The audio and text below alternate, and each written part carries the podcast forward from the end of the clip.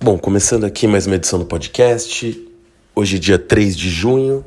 Uh, como sempre, só relembrando que as opiniões dadas aqui são apenas análises uh, da, de conjunturas do mercado né? e não se configuram como qualquer tipo de recomendação de investimento. Bom, começando, acho que é inevitável não fazer um pequeno overview né, do, do que está acontecendo no mundo. Uh, a gente está num momento assim muito curioso de muitos países-chave, digamos assim, né, das economias. Uh, vou começar aqui falando um pouquinho sobre a China. A China anunciou aí um pacote né, de, de estímulo econômico ali de 120 bilhões de dólares, ou seja, vem dos valores, é um pacote altíssimo né, em termos nominais.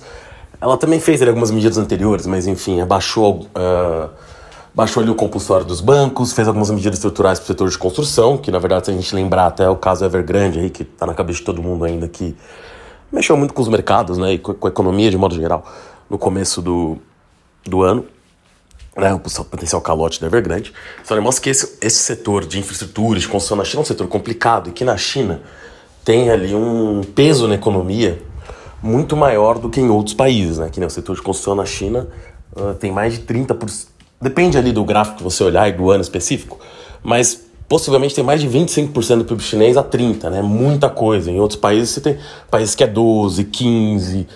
Claro que vai depender do país, eu tô falando da comparação, mas o, o, momento histórico também. Mas o fato é que realmente são valores muito altos, né? Quando você imagina quanto a construção deveria influenciar no PIB. Então, pensando dessa forma, né? Uh, e devido ali, até o que eu comentei em edições anteriores, né, a desaceleração econômica clara que a China vem vivendo, ao ponto da própria China dizer ali, né, que muito provavelmente vai ter uma desaceleração no segundo trimestre uh, de 2022, né, em grande parte por causa da política de Covid-0, que parou ali muitas cidades da China durante bastante tempo. Xangai ficou basicamente dois meses parado, parado, né, com, com a questão do Covid-0. Várias cidades portuárias chinesas também e com grandes indústrias tiveram problemas. Então, dentro desse cenário, você tem agora a China ali querendo retomar né, a sua economia com esse pacote de estímulo muito grande, mas ele esbarra num fato que é o seguinte: né, a China de fato teve uma transformação de infraestrutura uh, poucas vezes, talvez, vista na história, né, em termos de construção de ferrovias, rodovias, moradias, apesar de você ainda ter assim, muito. Claro que uh, a urbanização chinesa aumentou muito, você ainda tem muitos chineses no campo, muitos chineses de fato vivendo até em, em casas precárias. Ou seja, você tem espaço para construir novas casas. Né? A grande questão é que uh, a China tem ali algumas políticas que não necessariamente permitem o um aumento de um salário de renda de forma tão acelerada como é uma dificuldade de todos os países. Né? Todo país, de alguma forma, quer ver sua população mais feliz e com mais renda. Né? Essa, essa é a regra, até porque para um governante se manter no poder, seja num país democrático, autocrático, o que quer que seja, ele precisa ali de uma certa, de forma geral, né, digamos pelo menos, agradar grande parte da sua população, né? E a forma mais lógica, as pessoas tendo condições de ter uma boa vida. No caso chinês, o que acontece é que uma das grandes vantagens uh, que levaram até o crescimento da indústria chinesa e tudo mais, além e, e, esse florescimento da, de tudo que aconteceu lá, inclusive em setor de infraestrutura e tudo mais, foi que a China de fato paga uh, salários que não são os mais altos, até pelo tamanho da sua população. Né? O que, que isso é o seguinte: é que isso, inclusive, foi uma das razões da crise da Evergrande, né? uma das grandes empregadores na China, até pelo tamanho do seu peso na economia, era o setor de infraestrutura de construção, né? Você tinha ali um, muita gente, não muita gente, mas uma parte razoável da população empregada nisso, você tinha ali muitos investimentos nisso, né? Você tinha essas empresas emprestando muito. Qual é a grande questão? Agora, com esses novos investimentos em infraestrutura que o próprio governo vai fazer, fica ali a questão para onde eles irão, né? Porque, como eu disse, claro que você tem muitas obras para serem feitas na China ainda. Mas será que você tem gente para consumir isso? Claro, se estiver falando de uma infraestrutura como a construção de uma nova ferrovia ou de uma nova rodovia, claro que vai ter. Ou construção, sei lá, de, de uh, uh, usinas geradoras de energia, né? seja nuclear, que a China agora vem sinalizando que vai investir bastante, ou seja, outros tipos de geração de energia, ou outros tipos de, de infraestrutura mais básica, né? mais universal. Mas se você pensar do tamanho que o setor de construção tem no país, você tem um cenário na China uh, um pouco complexo, porque, honestamente, fica aí uma dúvida se existiriam compradores né, para esse número de, de imóveis que talvez venham a ser construídos a partir desses estímulos. Então, o que eu quero dizer com isso é: retomar o crescimento na China não parece uma medida tão trivial quanto já foi no passado. Uh, a gente começa a ver na mídia, e aí Pode-se dizer que a mídia ocidental também quer jogar contra a China. Não vou entrar aqui tanto nesse aspecto, na verdade, porque não tenho como abordar e não tenho como verificar até que ponto as notícias são verdadeiras ou não. Mas o fato é que a China. Uh, a gente começa a ouvir ruídos ali, inclusive dentro do próprio Partido Comunista, né? Coisa que eu não me lembro de. Já deve ter tido uma notinha ou outra, mas de ser divulgado de forma tão ampla. Ele pode ter outras motivações também, mas de fato, me parece que o momento chinês é mais delicado e você ter ali nesse ano, né, a eleição do Politburo pode levar o Xi Jinping para um terceiro uh, para um terceiro mandato, né, uma coisa que não ocorre desde o Deng Xiaoping, ou seja, desde o Deng, todos os mandatários chineses, digamos assim, na presidência da China, ficaram ali uh, só dois mandatos no cargo, o e, e, e, outros posteriores anteriores a ele. E agora o Jinping pode ser o primeiro a ficar três mandatos, todo mundo vê ali, na verdade, né, como uma coisa que ele não vai querer ficar apenas três mandatos, mas até o final da vida dele, como foi o caso do Mao Tse Tung e do Deng Xiaoping, né, ou seja, um mandato vitalício. Uh, a grande questão é para isso ser uma população feliz, uh, e a China a gente também tem visto ali, claro que são protestos pequenos, mas algum nível de protesto também contra o governo, que não é muito comum lá, né, uh, então assim... Claro que a China vai continuar crescendo, é um país super importante, vai talvez ganhar ainda mais influência, já tem uma influência muito grande na África. A forma que a China Uh, conseguiu fazer acordos ali para ter acesso a commodities, fez ela ser fundamental no setor de aço, no setor de alumínio, no se... to... e de terras raras. E você, te... você tem isso, na verdade, em diversos setores da economia e mérito chinês, né? tanto que agora, até por causa das tensões com a Rússia e já por causa do Covid também, né? Quando você teve o problema nas cadeias de produção globais aí, né? Você vê esforços para tirar a produção da, da, da China, a própria Apple tirando a produção do iPad de lá, mandando para o Vietnã. Isso, isso é só um exemplo, tá? Porque isso vai acontecer com outras indústrias, mas é claro que, a, além da dificuldade de se fazer isso, dos investimentos necessários, tem uma questão do, do preço de custo mesmo, né? Outra coisa, a China também vem tendo ali uma população que está diminuindo um pouco, né? Já, já vem uh, em queda ali o tamanho da população chinesa, já, já bateu o ápice, claro que isso pode mudar, mas atualmente é uma população em queda. Então por que eu estou falando tudo isso? Porque a China foi o grande dinamismo do, do crescimento global nos últimos anos e pode estar chegando ali no momento de inflexão, como eu disse, não que a China vai parar de crescer. E claro, quando você cresce é, muito, né, como foi o caso da China, o que você crescer, vamos supor, a China, a China crescendo 10% no ano 2000, por exemplo, provavelmente, aqui eu não, nem fiz essa conta, tá, mas é só um exemplo. A China crescer 3% hoje representa até mais do que ela crescer 10% 22 anos atrás. Mas, uh, ainda assim, né, uh, você, a China, até para conseguir tirar mais gente, uh, mais gente ter acesso ali a um estilo de vida melhor e tudo mais, e crescimento de salários, a China precisaria ganhar mais produtividade e crescer talvez mais do que isso. Então, esse é o desafio chinês atual, tá? Isso, claro, tem implicações para o mundo todo. Você vê até as tensões com os Estados Unidos, com a questão de Taiwan. Eu continuo achando que a China não vai tomar nenhuma medida no curto prazo, mas a gente vê as tensões que os Estados Unidos aumentando com relação às ilhas também ali, próximas à Austrália, né?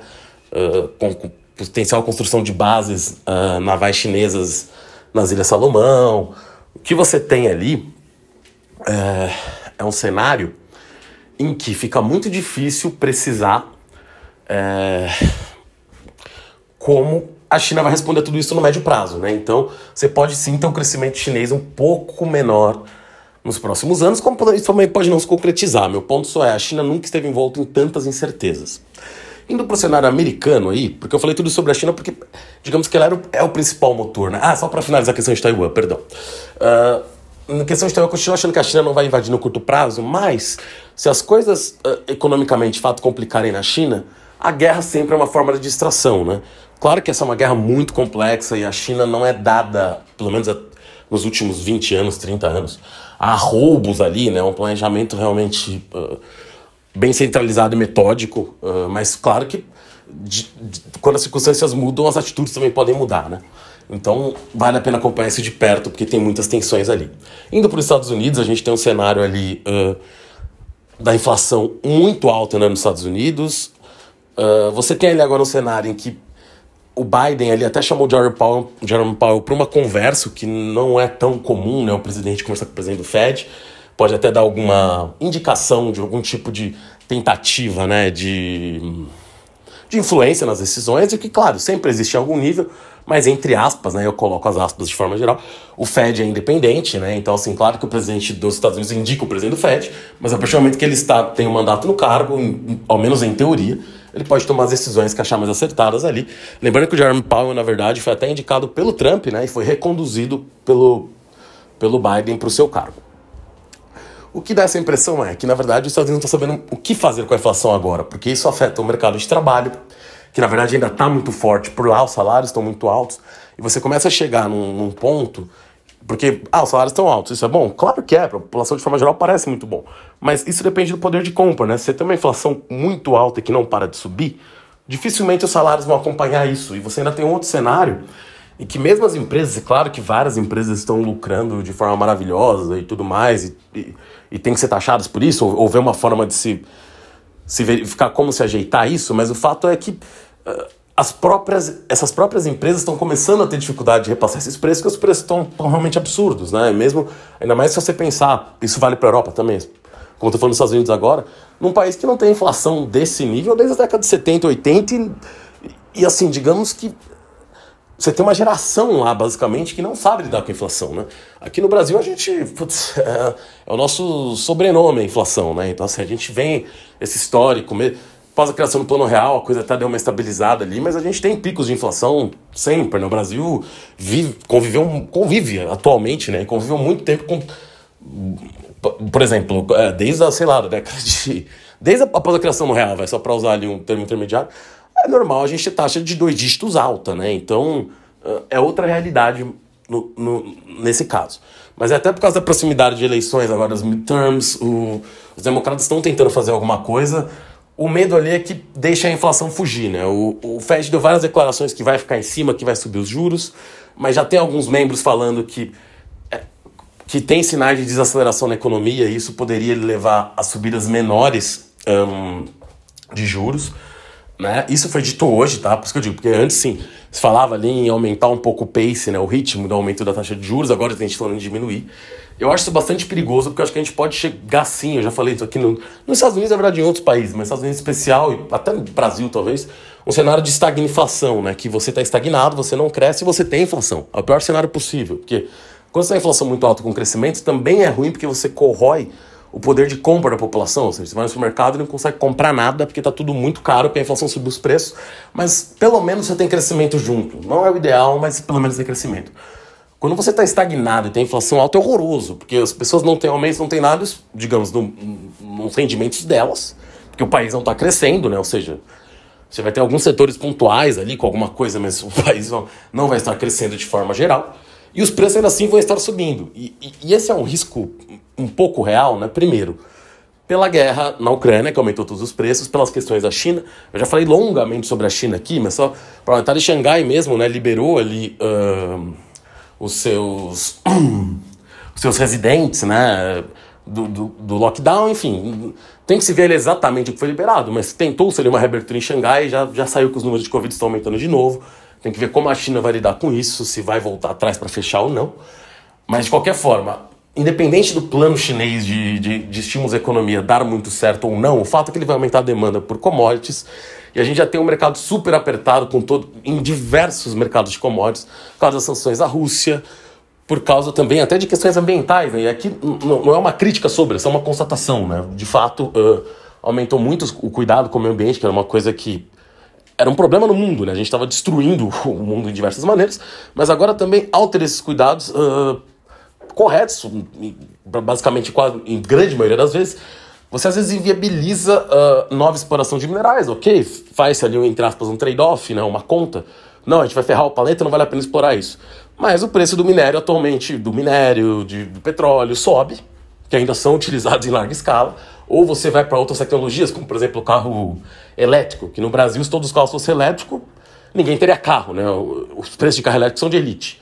Não que carro seja uma coisa barata, mas no Brasil, no passado, não que a gente tenha tido um carro verdadeiramente popular, mas a gente tinha carros que poderiam ter essa alcunha minimamente. Hoje em dia a gente nem tem mais isso, né? E se virasse tudo elétrico do dia para noite, a gente não teria, não teria carro nenhum. A população normal do país, né?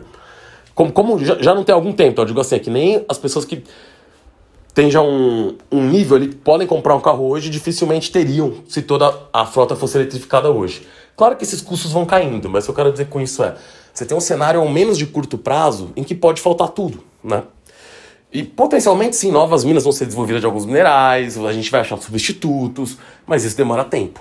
Então, no curto prazo, até por causa da guerra também na Rússia, né, entre a Rússia e a Ucrânia, no qual você tem ali as sanções contra a Rússia chegando até o mercado de petróleo, já vou falar mais sobre isso. Mas, assim, você tem um risco muito grande de ter falta em diversos mercados. E aí entra outro ponto, tá? Uh, que, que eu também queria comentar hoje.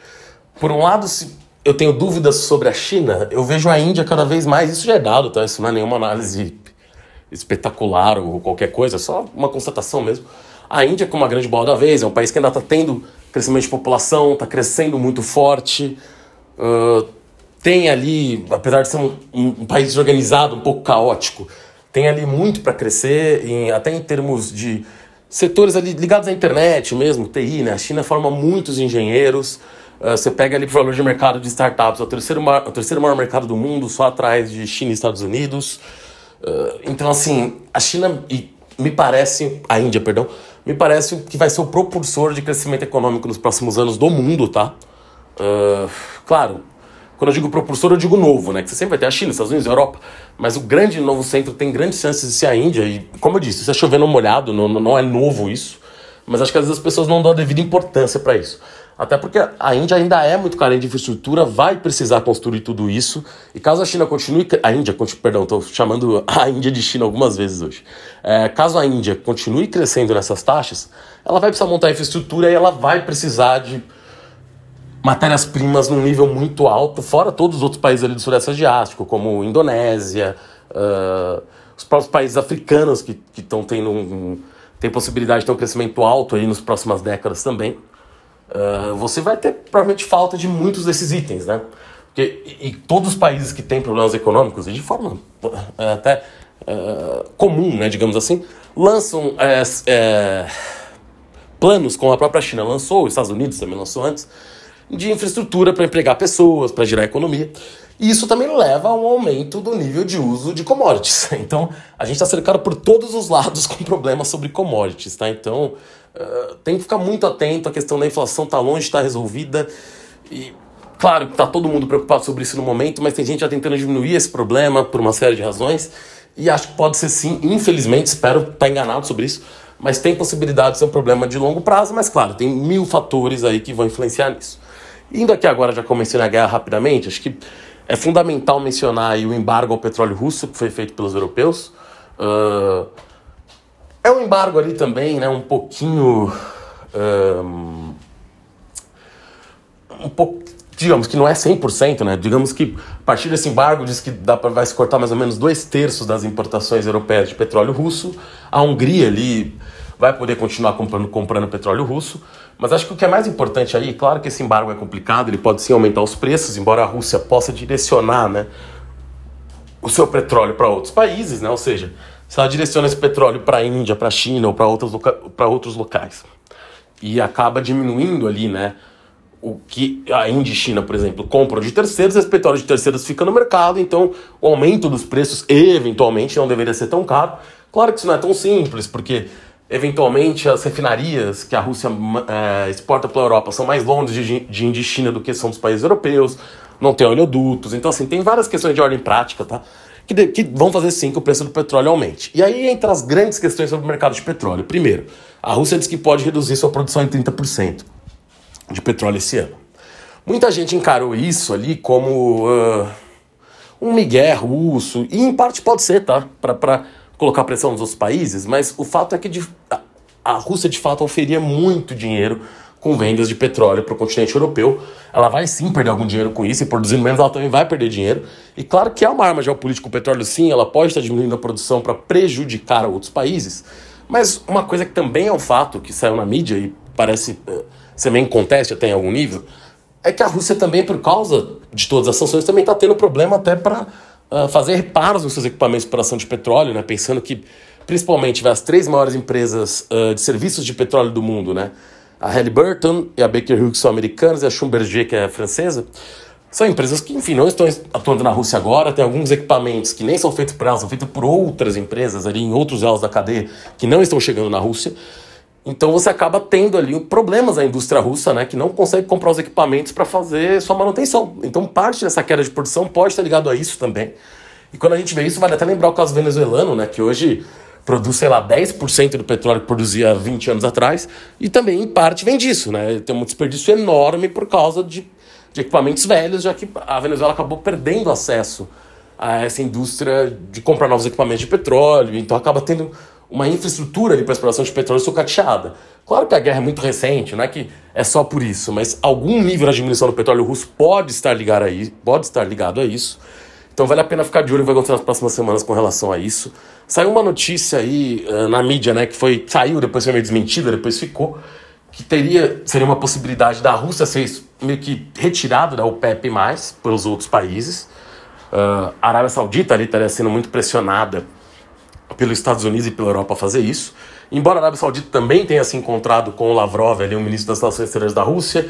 Então, isso ainda não está confirmado, mas essa possibilidade existe. E caso isso acontecesse, digamos que outros países ali da OPEC+, que não estão com a produção 100% dos seus campos de petróleo, saber a própria Arábia Saudita, Emirados Árabes Unidos, poderiam aumentar suas cotas de produção de forma a suprir parte do que estaria sendo tirado da Rússia e com isso os preços do petróleo poderiam subir um pouco menos. Tá? É uma possibilidade. O que aconteceu de concreto foi: se esperava que a OPEP fosse aumentar em 400 e poucos mil barris de petróleo no próximo mês, em julho, ela acabou decidindo aumentar em 648 mil, ou seja, 150 mil barris acima. Mas, como se tinha toda a expectativa de talvez a exclusão da Rússia e tudo mais, que parece ainda estar em discussão, isso não sei, não, não está muito claro em que pé isso está. Mas o fato é que um, a OPEC nesse cenário, uh, fica ali uh, numa situação muito complexa, né? Em termos de, de decisão. Se ela exclui a Rússia, ela também perde poder de precificação, né? Claro que a Rússia agora não está no momento em que ela pode fazer uma guerra de petróleo contra o OPEC, contra a Arábia Saudita, principalmente, como fez ali logo antes da pandemia, até o começo da pandemia, quando chegou na bizarrice de você ter petróleo estocado a preços negativos, né? Que enfim, foi uma questão ali muito mais matemática e tudo mais. Mas uh, você pode sim ter uma disrupção para o preço do petróleo subir um pouco menos. Nesse sentido, foi anunciado ali que o Biden eventualmente pode visitar a Arábia Saudita, até se encontrar com, com o príncipe Mohammed bin lá, né, de forma, o MBS, né, como dizem, de forma a, a, a fazer acordos ali, né, para aumentar a produção de petróleo saudita. Isso ainda não foi confirmado, o próprio Biden falou hoje para o público, não ficou muito claro, pelo menos pelas notícias que eu tenho aqui até o momento, né? Se ele de fato vai na Arábia Saudita ou não, mas é uma possibilidade, né? Então isso só demonstra ali o tamanho da apreensão com, com essa questão dos preços de petróleo nos Estados Unidos, na Europa, o quanto vai ser difícil equacionar isso. E aí, vindo para o Brasil, né, a gente tem esse cenário completamente esquizofrênico com o petróleo nesses níveis, uh, com discussões sobre a paridade internacional de forma geral muito superficiais de ambos os lados. Gente falando que não pode tirar de forma nenhuma essa paridade e gente falando, não, tem que tirar amanhã que dá tudo certo. Na verdade, provavelmente as duas respostas estão razoavelmente erradas. Você pode. É, razoavelmente erradas é foda, né? Porque está errado, né? Razoavelmente. Mas elas não estão completamente certas, digamos assim, né? Tem, tem equívocos, né? Nessas duas ideias de forma tão firme.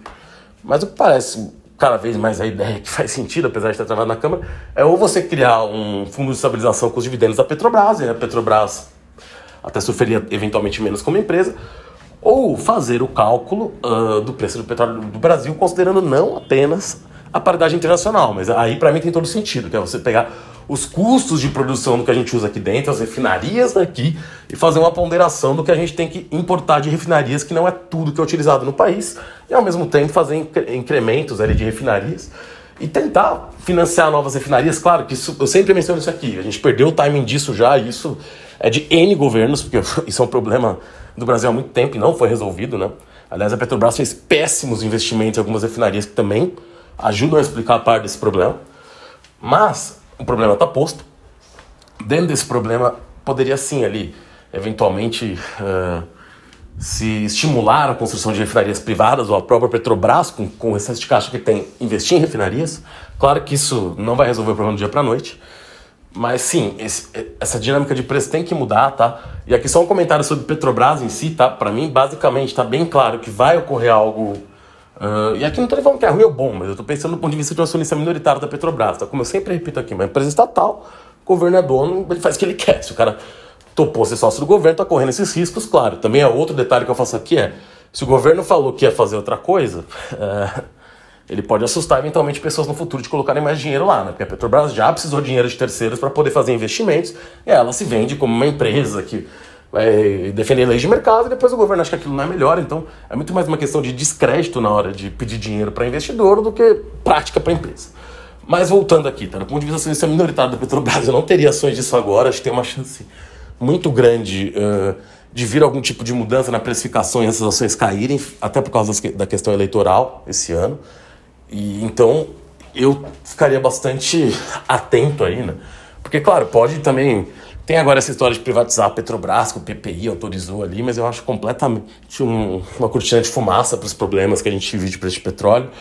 Uh, claro, talvez aí, pós-eleição, dependendo de quem ganha ou não, mas eu não, não vejo isso indo para frente, num, no, ao menos nesse ano, de nenhuma forma, né? E, e mesmo no próximo ano, mesmo no futuro, acho muito improvável, tá? Mas só para dizer assim, que não, não parece ser uma opção realista, né, nesse momento, falar sobre isso, porque isso sim, pensando novamente, do ponto de vista acionista minoritário, seria interessante, a gente faria, faria as ações valorizarem, mas não acho que isso vai acontecer, tá?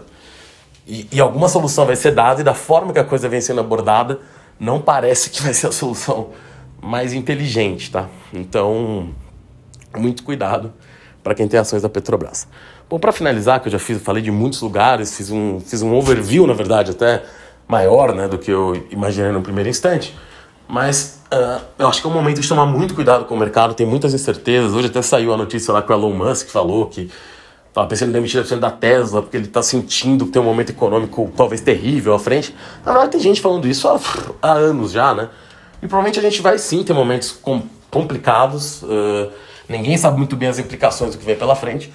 Mas o fato é que muitas empresas, com a própria Tesla dele, principalmente nos Estados Unidos, né, tem valuations que são muito difíceis de explicar sem um crescimento estrondoso e algumas vezes um crescimento que é até maior do que o mercado consumidor que está ali para comprar aquilo.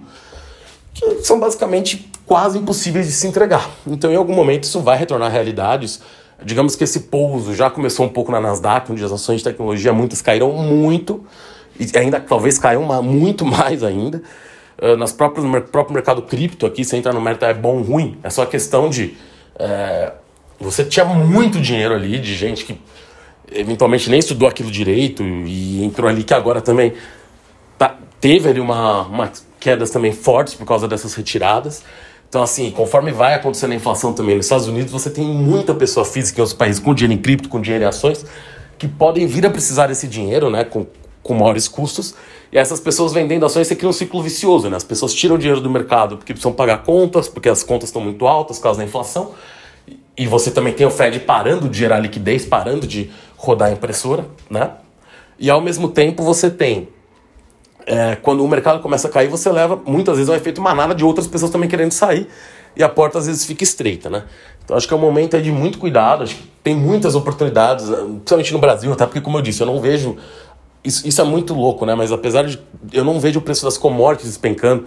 Quando eu digo que isso é muito louco, assim, porque é contra-intuitivo, né? Mas eu não vejo o preço das commodities caindo, mesmo com todos esses problemas, de forma tão drástica quanto outras coisas podem cair. A gente é uma bolsa muito exposta a isso, né? Então a gente tem sim possibilidades aí, mas pode ser que em algum momento aí, não tão longe, seja meio inevitável quedas generalizadas, mas me parece que até por uma conjuntura que não é mérito do Brasil, mas pela conjuntura que está aí, a nossa bolsa consiga talvez performar um pouquinho melhor. Bom, por hoje é só, até a próxima edição, valeu.